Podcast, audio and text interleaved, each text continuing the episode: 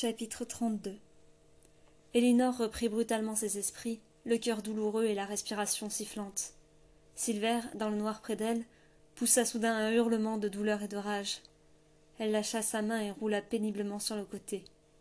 Cette vision l'avait vidée de toutes ses forces, et elle n'avait qu'une envie ou dormir pour oublier. Mais la source ne lui laissait aucun répit.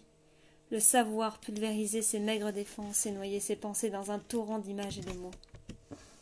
Plus rien ne lui était étranger. La vérité était terrifiante, car derrière cette lumière éblouissante, elle devinait l'ombre de ceux qui s'étaient trompés. Ruvia, Sang, si proches de se rencontrer. Elle secoua la tête, le cœur au bord des lèvres. Elle ne voulait pas voir cela. L'issue lui apparaissait comme une évidence. Une voix carillonnait à ses oreilles. Elle sentit qu'on la touchait. Mais Silver ne pouvait pas plus maîtriser l'influence de la source. Des milliers de voix hurlaient autour d'eux.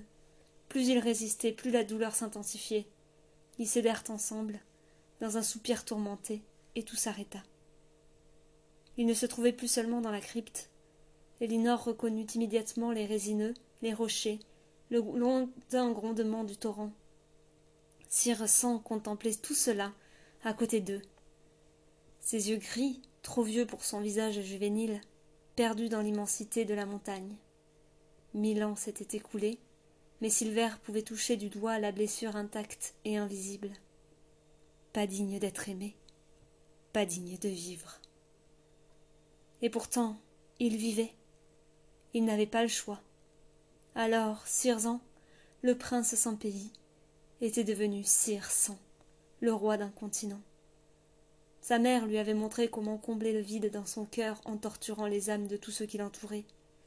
Il avait érigé cette discipline au rang d'art. L'émerveillement d'un enfant avait une saveur toute particulière. Il s'en abreuvait jusqu'à la dernière goutte, jusqu'à l'épuisement total. Mais le vide revenait si vite. L'homme gris se matérialisa à ses côtés. Les chevaux se cabrèrent. Frémont lança un regard glacé aux gardes qui s'efforcèrent de reprendre le contrôle malgré un premier instant de terreur pure. Pourtant, lui-même avait le plus grand mal à se tenir si près de la créature. C'était la première fois qu'il la voyait. Sous sa peau imprécise, le pouvoir pulsait en éclairs rougeâtres. Elle tourna la tête vers Sang, puis vers Frémont lui-même, qui dut serrer les mâchoires pour ne pas hurler. Ses yeux étaient humains, d'une profondeur abyssale, parfaitement dessiné dans sa peau de fumée. Malgré lui, le général baissa la tête, incapable de supporter sa vue. Et malgré cela, il ressentait toujours un malaise presque douloureux. Ah J'imagine que cela va commencer, dit Tirsan d'un ton léger. L'homme gris reporta son attention sur le roi, et soudain le soleil se remit à briller, sa chaleur caressa le visage crispé de Frémont qui respira de nouveau. Ne semblait nullement affecté par cette présence. Une profonde répulsion enlaidissait son visage. Protégé, croissa l'homme gris. Oui, oui, tu n'avais pas besoin de te donner cette peine, père. Je ne risque rien avec mes gardes. Ce sont les meilleurs soldats du royaume. Protégé, répéta-t-il, et Frémont eut l'impression d'entendre une note de reproche dans le grondement de sa voix. La guerre perd tout son intérêt quand tu pipes les dés. Voilà un mois que nous traversons le continent pour ce combat, et tu vas tout nous, le gâcher. Il se tourna vers le général fataliste. J'imagine que je n'ai pas le choix. Frémont, je te confie la garde. Je vais continuer seul. Enfin, avec lui. Votre Majesté, vous. Il ne peut rien m'arriver tant qu'il est avec moi. Où allez-vous? À Crépuscule, bien entendu. Quelque chose me dit que l'auteur de cette lettre m'y attend. Mais vous n'êtes même pas armé, protesta-t-il. Je n'ai pas besoin d'armes. Tu verras. Il adressa un salut à son armée, et les soldats lui répondirent en frappant de l'épée sur le bouclier. Le fracas résonna dans la montagne comme un coup de tonnerre. En avant rugit Frémont. Les chevaux s'élancèrent, et Circin les regarda passer mélancolique. Puis il se mit en route, tandis que déjà les premiers hurlements fusaient depuis la forêt. La source relâcha tout doucement son étreinte, mais Elinor savait que cela ne durerait pas. Ils assisteraient à tout. Elle aspira l'air et rassembla ses pensées. Cela ne pouvait pas se finir ainsi. Ils étaient là, au cœur du pays brûlé, à l'origine de leurs dons, de leur nature. Il devait y avoir quelque chose à faire. Elinor, hoqueta Silver. Elinor, on va. Mais déjà les flots les emportaient au loin.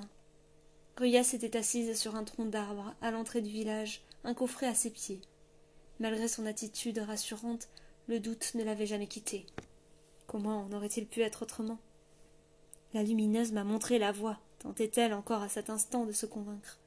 Elle m'a dévoilé, la faute de Tirésie pour que je la répare.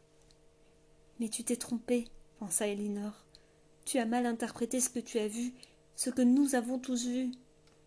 Pourtant elle était bien proche de la vérité. Aussi elle n'eut pas un frisson de désespoir lorsque l'homme gris apparut aux côtés de Sang. Elle savait déjà qu'ils étaient tous deux liés. Elle pensa à Elinor et Silver, ignorant qu'ils se trouvaient près d'elle à cet instant. Bien le bonjour, madame. Je suis venue en personne répondre à votre aimable missive. Je vous remercie de vous être donné cette peine, Sirzan. Elle avait appuyé sur les syllabes de son véritable nom. Il se rappela que les dernières personnes à l'avoir appelé ainsi étaient mortes depuis longtemps. Cette vieille femme ne manquait pas de toupet. Vous êtes une oracle. La première oracle de crépuscule. Je m'appelle Ruya. Une première oracle qui trahit son peuple. Cela manque d'originalité. Tirésie a trahi, gronda l'homme gris. Et je suis ici pour racheter sa faute. Vraiment Tu penses qu'en me livrant les derniers oracles de ce monde, tu répareras tout le mal qu'elle a fait? Ce n'est pas là mon intention. Au contraire, je souhaite que votre armée rebrousse chemin et nous laisse en paix, répliqua-t-elle. Sang maîtrisa sa fureur et s'efforça de répondre d'un ton calme. Il est mal avisé d'insulter celui avec qui tu négocies. Je ne négocie pas avec vous, mais avec lui. Un mince sourire aux lèvres, Ruya désignait l'homme gris. Non, Ruya gémit Elinor. Deux taches rouges s'épanouirent sur les joues du roi. L'oracle s'adressa alors à l'être brumeux. J'ignore exactement ce que vous êtes, et pourquoi vous vous êtes allié au prince d'Arcadie, mais je crois le deviner. Vous provenez de la source, n'est-ce pas? La source éructa l'homme gris dans ce qui ressemblait à un assentiment. La source ne souhaite qu'une chose être complète de nouveau, pour abreuver les racines du pays brûlé et faire renaître Arcadie. Je peux vous offrir cela. Oh, Ruya J'en doute fortement, rétorqua Cirsan, masquant sa surprise par de l'indifférence. Ruya ouvrit le coffret. Le roi se pencha malgré lui et fut déçu d'apercevoir un vieux parchemin roulé tout à l'intérieur. L'oracle le souleva précautionneusement. Ceci est la confession de Tirésie. Elle décrit chacun de ses actes et l'enchaînement des événements qui, selon elle, ont provoqué la chute de votre pays. Alors c'était vrai. Elle nous a réellement trahis souffla Cirsan. Trahis, renchérit l'homme gris. Elle rejette également la forte sur vos parents. Jusqu'à sa mort, Tirésie a cru, n'avoir été qu'un élément parmi d'autres dans cette grande tragédie, et non la pièce centrale. Qu'un élément? Rien de tout cela ne serait arrivé si elle n'avait pas rejoint Néro. Néro Non, Néro n'a rien à voir avec cela. Ruya s'humecta les lèvres. Quelque chose lui échappait. Le visage de Cirsan était marbré par la fureur. Néro avait tout à voir, martela-t-il. Mon père n'aurait jamais plongé dans la source s'il ne m'avait pas tué. Oh, Ruya. Ruya se rendrait décompte de son erreur. Elle avait tellement cru au conte qu'elle avait inventé. Une goutte prélevée dans la source qui provoquait instantanément la chute d'Arcadie. Dès lors, pour que le pays renaisse, il suffisait de rendre ce qui avait été pris. Une goutte, une toute petite goutte devenue perle et enchâssée dans un collier de bois. Elle avait comblé les trous par des fragments de son invention, et les années passant avait oublié la différence entre ce qu'elle savait et ce qu'elle imaginait. Lorsqu'elle avait écrit au roi, peu après l'arrivée de Silver, un signe. Il était temps d'agir. Elle comptait tout simplement lui donner la perle mais la vision avait frappé les oracles, et un autre nom avait été prononcé. Elle ne pouvait pas l'ignorer, la lumineuse l'avait dévoilé pour une raison. C'était auprès de lui que la faute de Tirésie serait rachetée. Les dieux avaient désigné l'oracle qui partirait, et lui avaient donné un empate pour guide. Leur message était si limpide. Il a plongé dedans Protégé, Sirzan. Je pensais. Elle en a prélevé une goutte en partant, mais vous êtes. C'est mon père, oui, s'impatienta Cirsan. Sa Majesté le roi Éléazar, ou plutôt ce qu'il en reste. Combien en a-t-il absorbé? La moitié. Il faut rendre à la source ce qui a été pris, balbutia-t-elle. Tu crois que je l'ignore? J'ai dû m'exiler de mon propre pays pour ne plus entendre son appel, ériger des murailles gigantesques pour empêcher les sensibles de s'y jeter, massacrer mon propre peuple pour la protéger. Ruya se tassait sur elle-même. Circen inspira profondément. Il n'avait pas perdu son calme ainsi depuis de véritables siècles. Cette vieille corneille se comportait comme tous les oracles, prétendant connaître les secrets de l'univers, et cela éveillait une rage qu'il avait cru éteinte. En plongeant dans la source pour me sauver, mon père s'est transformé en cette chose qui n'existe que pour me maintenir en vie, et rien ne peut l'en empêcher. Il lui arracha le rouleau de parchemin et le jeta au loin de toutes ses forces. Tu ne peux pas réparer les crimes de Tirésie. Ce qui a été perdu ne sera jamais retrouvé. Mais tu as ma gratitude. Grâce à toi, je vais faire disparaître les derniers oracles. J'ai toujours craint de vous voir réapparaître pour détruire ce qui reste d'Arcadie. Finir ce qu'elle a commencé. Ruya ouvrit la bouche pour supplier, mais un craquement l'interrompit, et l'homme gris laissa échapper un grondement assourdissant. Un homme hirsute s'était jeté sur l'oracle pour la transpercer de son poignard. La lame lui échappa aussitôt des mains et il se rejeta en arrière, frappé par une force invisible. Une large tache s'épanouit sur la grossière robe brune. Ruya agonisait. Circen adressa un regard chargé de reproches à l'homme gris. Pourquoi ne l'as-tu pas empêché? Protéger Circen. L'adolescent soupira et se tourna vers l'homme qui se redressait péniblement. L'une de ses jambes semblait se dérober sous son poids. Est-ce donc là tout ce que vous faites à crépuscule? Vous trahir les uns les autres et vous frapper dans le dos? Cela gâche considérablement mon plaisir. Je ne suis pas un traître, gronda l'homme. Je suis Jarl, le chef des hommes libres de crépuscule. Je protège mon village de ceux qui conspirent à le détruire. Enchanté, répondit distraitement Circen. Et maintenant, conduis-moi aux oracles. Il se redressa fièrement. Vous pouvez me torturer et me tuer. Je ne bougerai pas d'ici. C'est ce que nous allons voir. L'homme gris émit un petit grognement et ses contours palpitèrent. Les éclairs qui le traversaient crépitaient. Il sembla encore plus grand, tandis qu'il s'approchait de l'estropié. Jarl frissonna violemment, et l'être s'empara de sa volonté. Elinor refit surface. Elle se releva lentement et contempla le bassin à moitié vide. Le liquide clapotait doucement, et derrière ce son bruissait quelque chose. Une conscience. Il faut rendre à la source ce qui a été pris. Rien ne peut l'en empêcher. J'ai toujours craint de vous voir réapparaître pour détruire ce qu'il reste d'Arcadie. Silver souffla-t-elle. Il ne répondit pas, mais elle sentit qu'il l'écoutait. Il y a encore un moyen de les sauver.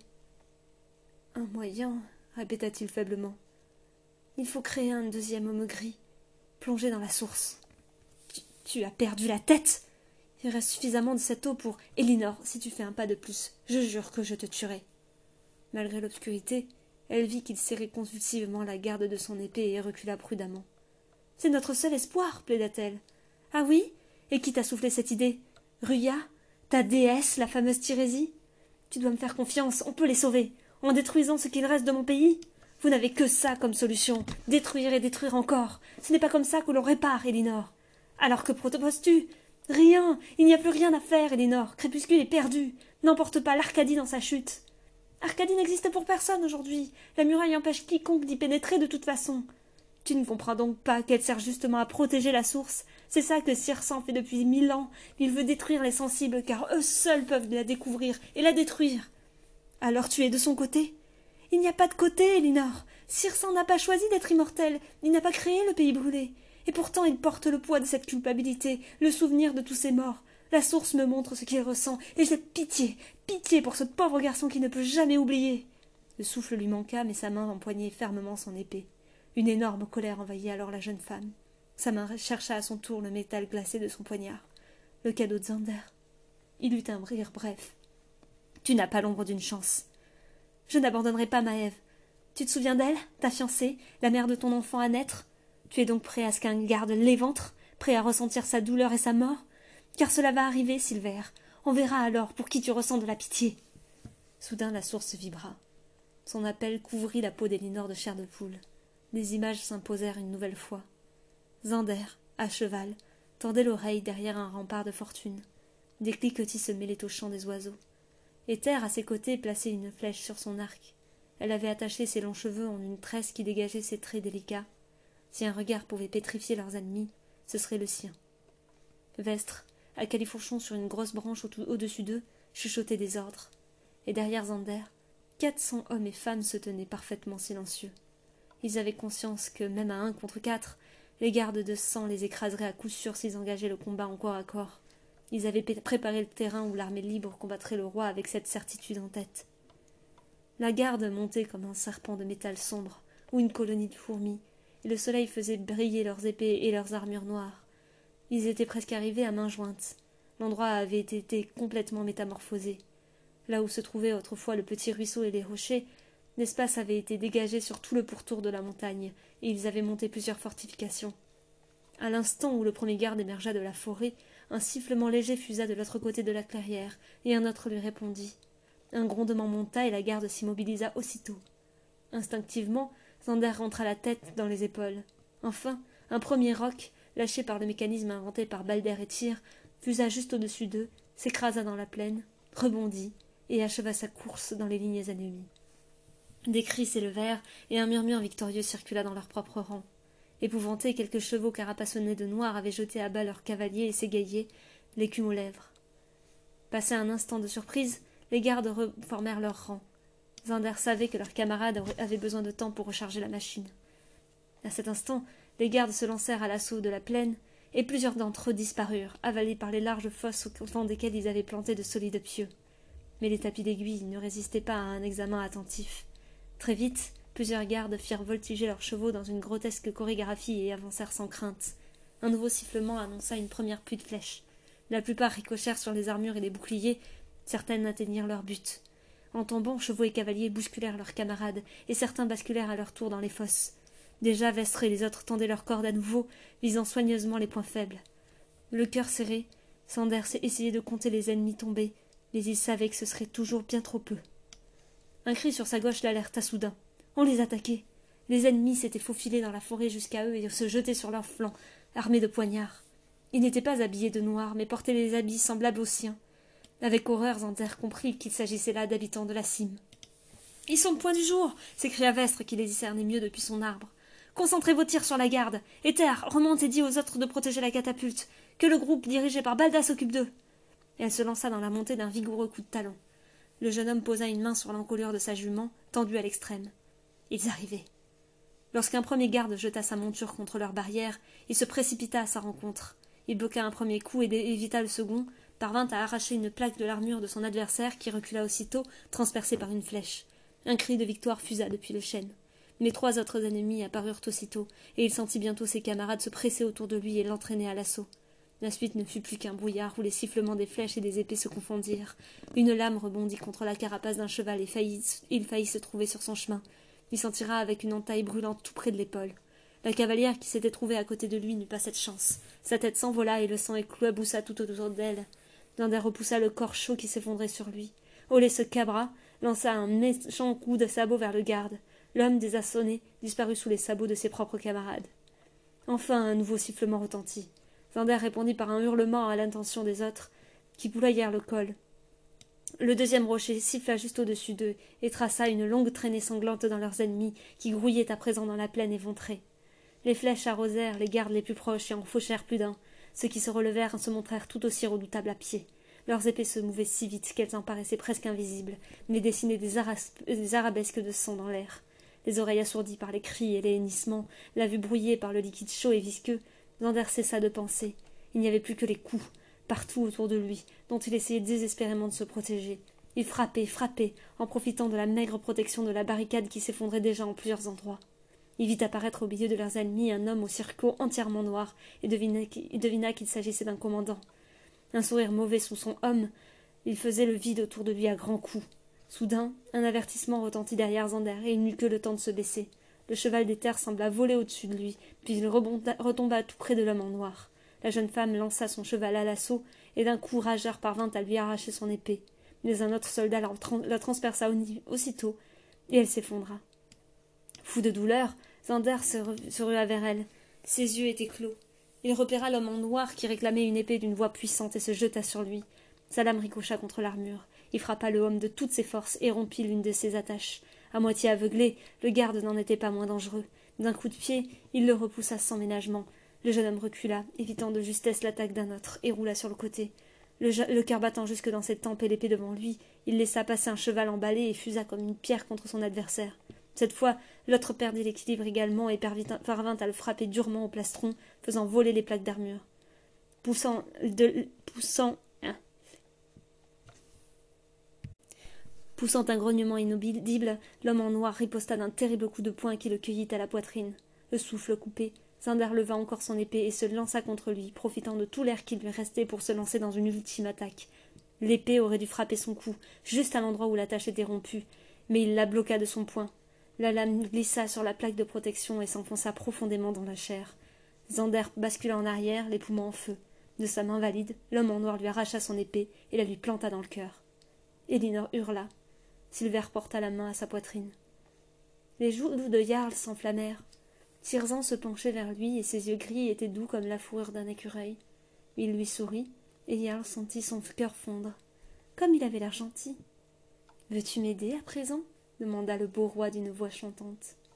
Tout étourdi, Yarl hocha la tête. L'idée même de pouvoir rendre service à cet enfant merveilleux l'emplissait de bonheur. Il aurait arraché son cœur palpitant de sa poitrine pour lui donner s'il lui avait demandé. Sa jambe ne le faisait plus du tout souffrir, et il prit la tête de leur étrange cortège, osant à peine lancer des regards à la dérobée pour vérifier qu'il suivait. Tous les trois traversèrent le village désert et s'engagèrent sur le petit sentier qui grimpait, grimpait jusqu'au cœur de la montagne. Jarl montait et se retournait souvent. Il avait si peur de voir l'enfant perdre l'équilibre. Oh, s'il tombait Jarl tomberait avec lui, c'était sûr. Mais le garçon le suivait gentiment, infatigable, et l'homme gris fermait la marche tout aussi vigilant. Enfin, Jarl se glissa dans la caverne. Torun l'aperçut et s'exclama. Jarl. Où étais-tu passé? On était tellement inquiets. Aussitôt la bulle de bonheur éclata, remplacée par une colère sombre. Ces gens voulaient tuer le garçon. Comment pouvait-on avoir l'âme aussi noire pour désirer éteindre une si belle lumière? En poussant un cri sauvage, il se jeta sur elle et ses doigts se refermèrent sur sa gorge. Ils tombèrent tous les deux et la femme se débattit vigoureusement. Elle parvint enfin à le repousser et recula haletante. Qu'est-ce qui te prend?